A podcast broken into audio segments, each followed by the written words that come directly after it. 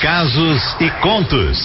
Histórias que a vida conta. Oba, chegou o momento, adoro, gente, terça-feira, justamente por causa dos, do Casos e Contos. E a história hoje começa assim: Oi, Cleide, bom dia, coisa boa estar aqui com vocês, ouvindo você ler minha história, que não é nada boa, tá? Infelizmente. Pelo menos no começo, né? Depois ela fica legal, sabe? Bom, eu acho, né? E vocês vão dizer aí, vocês ouvintes, o que acharam da minha história. Quero muito saber, hein? Meu nome é Carla Silva, sou de Colatina, ouço vocês todos os dias, tanto na litoral daqui quanto daí de Vitória. Bom, minha história começa quando eu tinha 22 anos. Me apaixonei pelo Fernando. Só que eu era muito tímida, sabe? Então contei para minha irmã Clara, que tem 20 anos, que ela foi me orientando. Eu falo isso porque a Clara sempre foi mais atiradinha e para ela era mais fácil, né? E aí deu certo, tá? Começamos a namorar, estava tudo muito perfeito. Daí comecei a errar. Tudo eu contava para minha irmã e digo que deu errado, mas foi para mim. Bom, cinco meses de namoro, eu apaixonada, a gente já falava até em casamento, quando peguei ele beijando a minha irmã.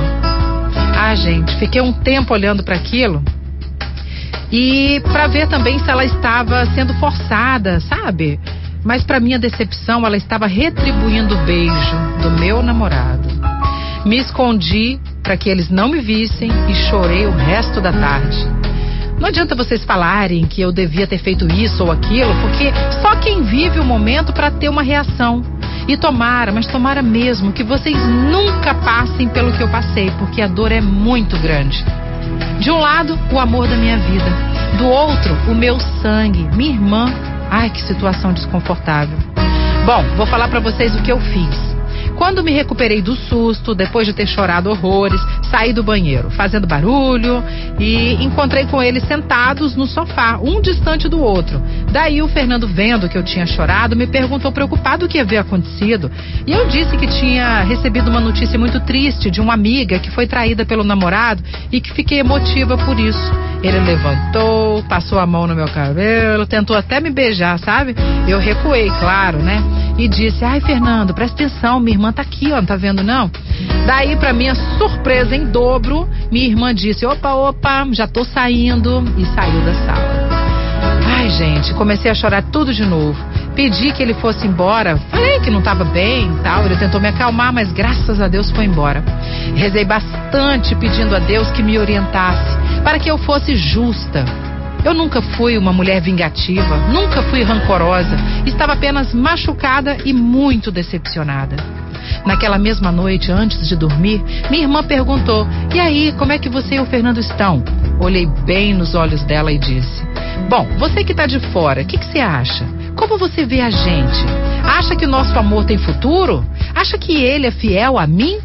E ela disse somente coisas boas, incentivando o nosso amor.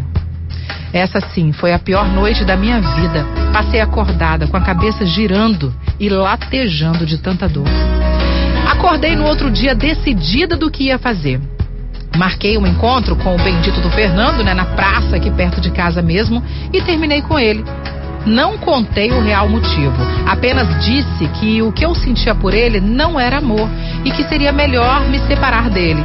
Acreditem, o cachorro começou a chorar, pedindo pelo amor de Deus que eu não terminasse com ele. Bom, não saiu nenhuma lágrima de meus olhos por ele, nunca mais. Voltei para casa com um sentimento misturado entre a angústia de abrir, abrir mão do meu amor e o alívio de não passar mais tempo com o cafajeste. Três dias depois, minha irmã, me vendo cantar limpando o banheiro, perguntou o que estava acontecendo e por que eu havia terminado com o Fernando. E eu simplesmente disse: Ah, porque eu quis. E nada mais falei. Nem com ela e nem com ninguém. Pois é. Também não deixei de falar com ela, gente. Afinal, estava fazendo minha parte de ser irmã.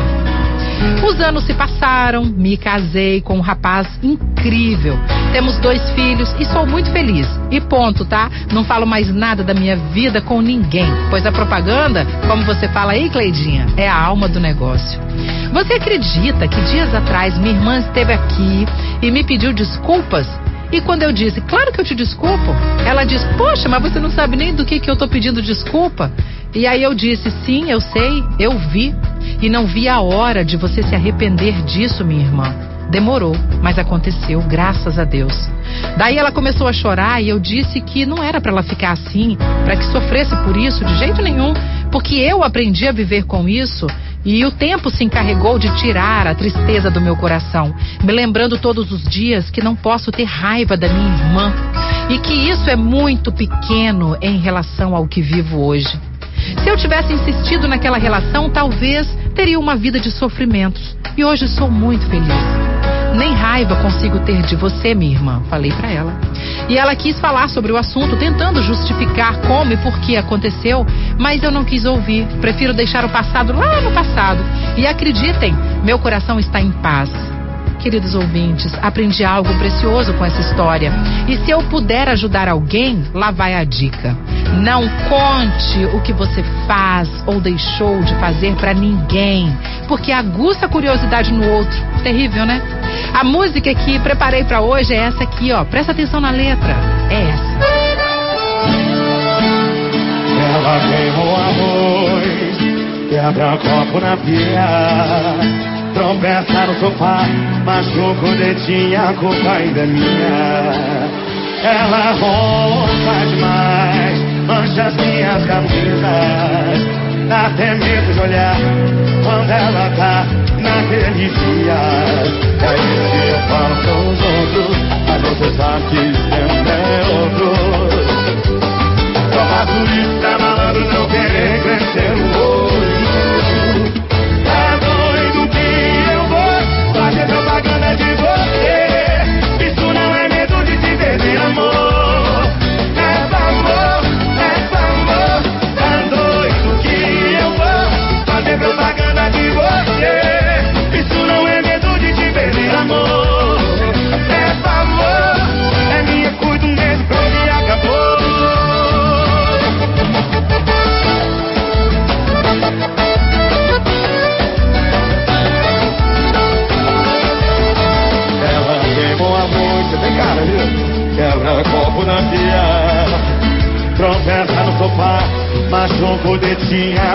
ainda é minha.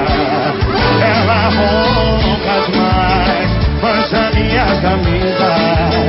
Dá até de olhar quando ela tá naquele dia.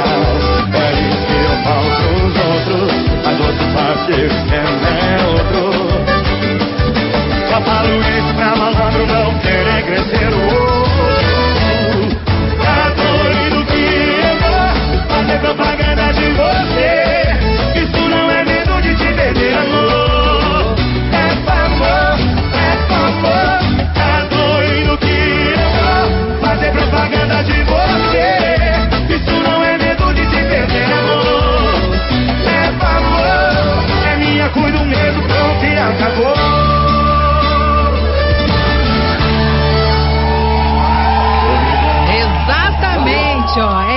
aí que a gente tá falando. Casos e contos.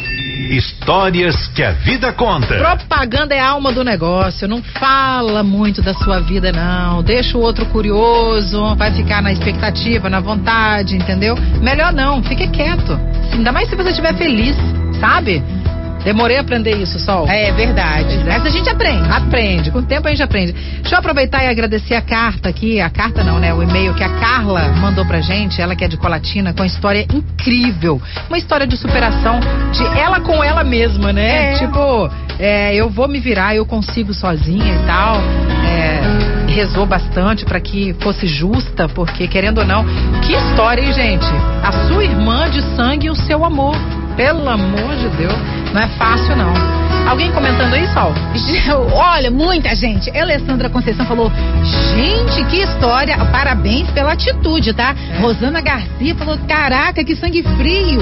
Que decepção. Não sei se eu conseguia ter esse sangue frio todo pra esperar o tempo certo. Pois é. É, e deixa eu ver se falou o nome aqui. A Marli falou que história emocionante. Eu não queria estar na pele dela, não, tá? Mas tem pessoas que têm feli- é, inveja da felicidade dos outros. Aham. Né? Tem homens participando aqui também. Erivan, falando que história é essa, né? A irmã não valorizar a outra. É. Isso é muito triste. Tem os dois lados, né, gente? Vamos ser sinceros. Igual, por exemplo, é, quando acontece um negócio desse, tipo assim, o erro tá dos dois lados.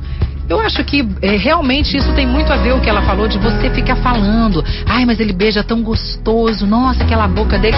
Por mais que a pessoa, tipo assim, eu tenho respeito por você que é minha irmã, ela vai ficar imaginando o beijo. Ai.